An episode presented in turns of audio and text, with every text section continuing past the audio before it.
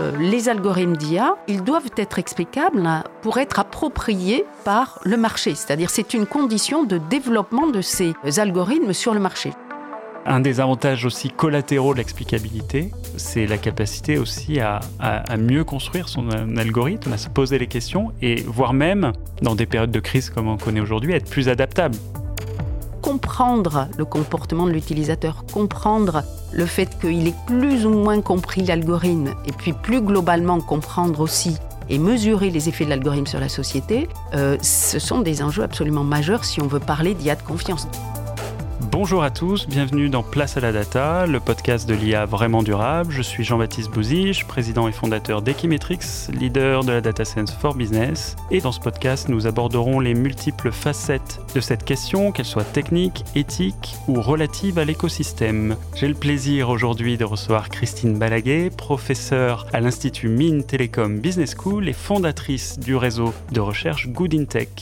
Et nous allons parler aujourd'hui ensemble d'explicabilité et de, des multiples impacts de ce concept sur une IA plus éthique et plus efficace. Alors pour commencer, Christine, vous pouvez nous présenter peut-être euh, les sujets de recherche de Good Tech. Alors bonjour à tous. Euh, Good Intellect, c'est un réseau de recherche pluridisciplinaire. Donc on mélange des data scientists, des, des computer scientists et puis des chercheurs en sciences humaines et sociales. Et on traite deux grands sujets. Le premier, c'est algorithmes, données et société. Et le deuxième, c'est responsabilité digitale des organisations. Donc dans le premier sujet, ce qui nous intéresse, c'est de travailler sur l'IA de confiance, les questions d'explicabilité, de biais des données, les questions de discrimination. Et puis euh, aussi beaucoup sur les questions de désinformation en ligne qui nous préoccupe beaucoup aujourd'hui. Et sur le deuxième sujet, c'est l'idée d'avoir des critères de mesure de la responsabilité digitale des organisations et d'avoir un index de responsabilité digitale. Alors on a déjà mentionné deux fois le mot explicabilité, ça vaut peut-être le coup de, de définir ce qu'est l'explicabilité, et notamment la différence avec l'interprétabilité. Alors quand on parle aujourd'hui d'intelligence artificielle, on sait que ce sont des systèmes généralement très opaques, et c'est pour ça qu'on parle aujourd'hui d'explicabilité avec plusieurs termes euh, dans la littérature et puis dans les rapports aussi officiels sur ce sujet. Il y a un premier terme qui est un algorithme transparent. Donc là, ça voudrait dire qu'on fournit le code de l'algorithme et qu'on est complètement transparent. On a une loi en France qui est la loi euh, de 2016 hein, pour une république numérique qui exige que les algorithmes publics, par exemple, soient transparents. Parcoursup est un algorithme qu'on peut télécharger avec toutes les données, par exemple. Euh, mais la transparence dans le domaine des entreprises privées, elle ne veut rien dire, en tout cas parce que effectivement, une entreprise ne va pas fournir son code. Donc, on parle plutôt d'explicabilité d'un algorithme qui va fournir des éléments pour essayer de comprendre comment fonctionne le système.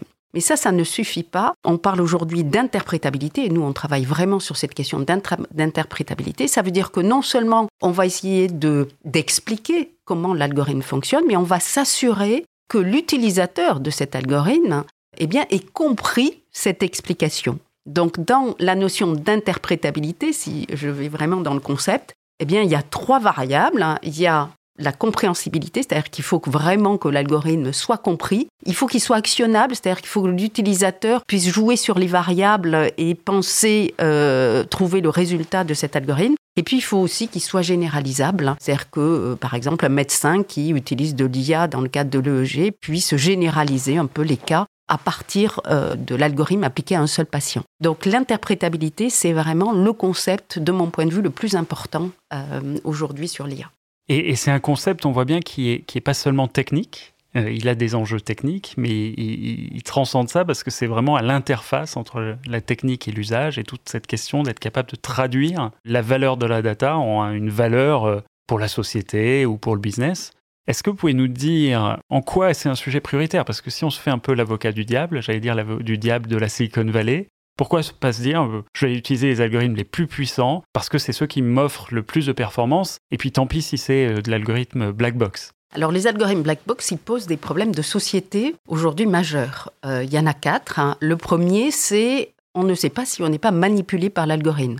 Donc là, il y a beaucoup de recherches qui ont été menées, par exemple sur les search engines, hein, les moteurs de recherche, hein, qui ont montré que euh, un moteur de recherche peut manipuler les intentions de vote des individus à hauteur de 20%. Donc c'est quand même important. Un deuxième euh, exemple de manipulation a été fait aussi, euh, par exemple, euh, dans les réseaux sociaux, avec tout le phénomène des fake news aujourd'hui, des deepfakes. Donc on ne sait pas, lorsqu'on regarde une information sur les réseaux sociaux, si finalement elle est vraie ou fausse. Donc il y a le premier sujet qui est la manipulation. Le deuxième sujet très développé, c'est la discrimination par les algorithmes. Donc on ne sait pas, lorsque par exemple on est recruté par un algorithme qui fait du traitement automatique de CV, euh, je pense à une entreprise américaine hein, qui a pas mal de procès aujourd'hui qui s'appelle HighView, qui calcule un score d'employabilité des candidats. Eh bien, effectivement, on a des effets de discrimination euh, qu'on doit connaître en tant qu'utilisateur. Euh, sur le recrutement, on sait que par exemple, il est illégal de recruter selon des critères, discriminer selon des critères de genre ou selon des critères de race, bien sûr. comment s'assurer, lorsqu'on est recruté, qu'il n'y a pas ces effets de discrimination? Et puis le troisième sujet, c'est euh, les jugements de valeur. Par exemple, les assistants personnels hein, ont au départ euh, des voix féminines, comme si euh, les femmes étaient au service de la société. On sait que les algorithmes de NLP aussi, Natural Language Processing, utilisent pour s'entraîner des bases de données de texte qui ont plein de biais de genre. Voilà. Donc là aussi, ben, si on reste sur ces systèmes opaques, on n'arrive pas à mesurer tous ces effets. Donc c'est très très important d'avoir des systèmes explicables et pour avoir euh, aussi un, je dirais un point de vue positif sur cette explicabilité, c'est de dire aujourd'hui euh, les algorithmes d'IA, ils doivent être explicables pour être appropriés par le marché. C'est-à-dire c'est une condition de développement de ces algorithmes sur le marché. Je prends un exemple. Pendant le Covid, il y a eu dans les services de réanimation, euh, voilà, des services de réanimation extrêmement euh, chargés avec peut-être des choix de personnes. On, sait qu'il y a des algorithmes qui existent hein, euh, qui permettent de calculer si une personne va sortir du coma ou pas sortir du coma. Dans ces services, est-ce qu'on va implanter, développer, déployer cet algorithme, c'est-à-dire pendant le Covid, de demander à un algorithme de choisir euh, qui je sors du service de réanimation et qui je fais rentrer. Voilà, donc cette explicabilité, elle est absolument majeure. Aucun chef de service ne va utiliser cet algorithme s'il ne comprend pas comment il fonctionne. Donc là, on est sur un cas très sensible hein, il y a tout un tas d'applications euh, qui sont similaires.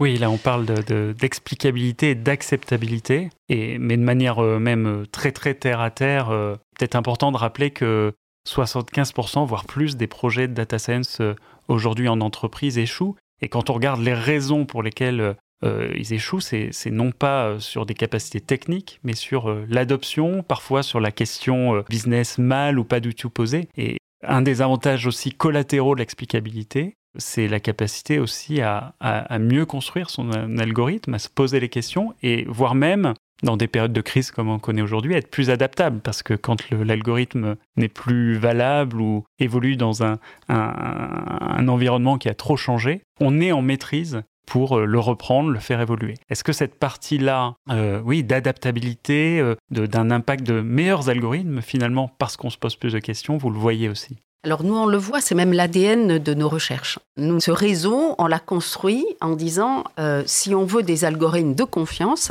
eh bien, il faut mélanger des data scientists qui sont très très bons en technique, mais il faut mélanger ces data scientists avec euh, des gens qui connaissent évidemment euh, le droit, mais qui connaissent aussi le comportement des utilisateurs.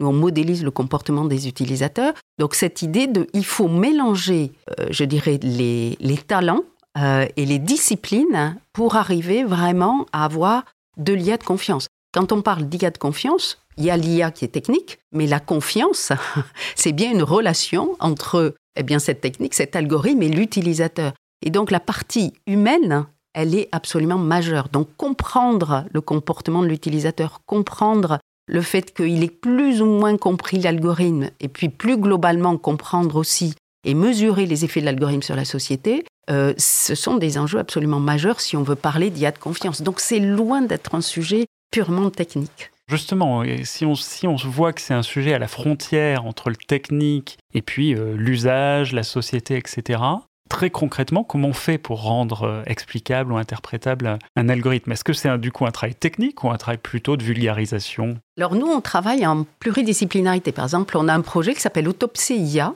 où on prend euh, une base de données d'algorithmes d'IA qui ont eu des incidents. Alors les incidents, c'est quoi? C'est par exemple des effets de discrimination. Un des algorithmes sur lesquels on travaille, c'est l'algorithme de rognage d'images de Twitter.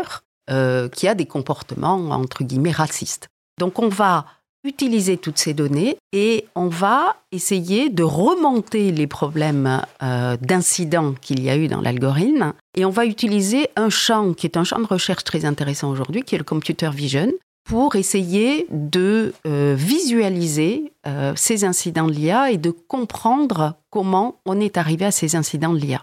Et puis la deuxième chose qui nous intéresse, c'est après de montrer cette explicabilité à du grand public, parce que Twitter, c'est juste un, réseau grand public. Et donc là, il y a toute une partie dont je parlais tout à l'heure sur l'interprétabilité. C'est-à-dire, on va s'assurer, au travers de l'interface qu'on développe autour de ce projet, que les utilisateurs comprennent la manière dont on explique l'algorithme.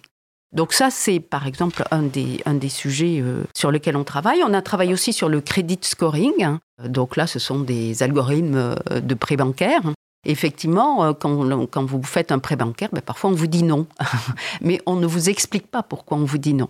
Donc on a mis en place des expérimentations où là, on a travaillé sur des algorithmes d'intelligence artificielle avec des explications euh, classiques hein, connues dans la littérature, par exemple euh, des explications euh, post-hoc chapelet, hein, où on va dire voilà les cinq variables qui ont le plus expliqué la décision négative. on retrouve ça sur les sites d'Amazon, par exemple, hein, ou sur d'autres sites. On a comparé cette explicabilité à une autre explicabilité qu'on appelle contrefactuelle, c'est-à-dire, si au lieu de demander 3 euh, 000 euros euh, de prêt, vous aviez demandé 2 000 euros de prêt, vous auriez peut-être eu un résultat positif. Donc, on a un certain nombre d'explications contrefactuelles.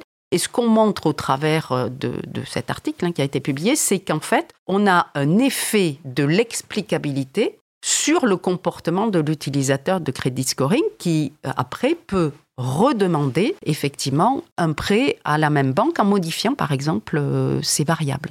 Donc euh, euh, voilà, on a plusieurs travaux autour de l'explicabilité, mais nous, ce qui nous intéresse, c'est toujours l'explicabilité technique plus la mesure de l'interprétabilité, c'est-à-dire la manière dont, évidemment, on va construire l'interface de manière à ce que l'utilisateur comprenne comment le système fonctionne. Cette technique plus du, des sciences humaines et sociales qui nous semble absolument majeure.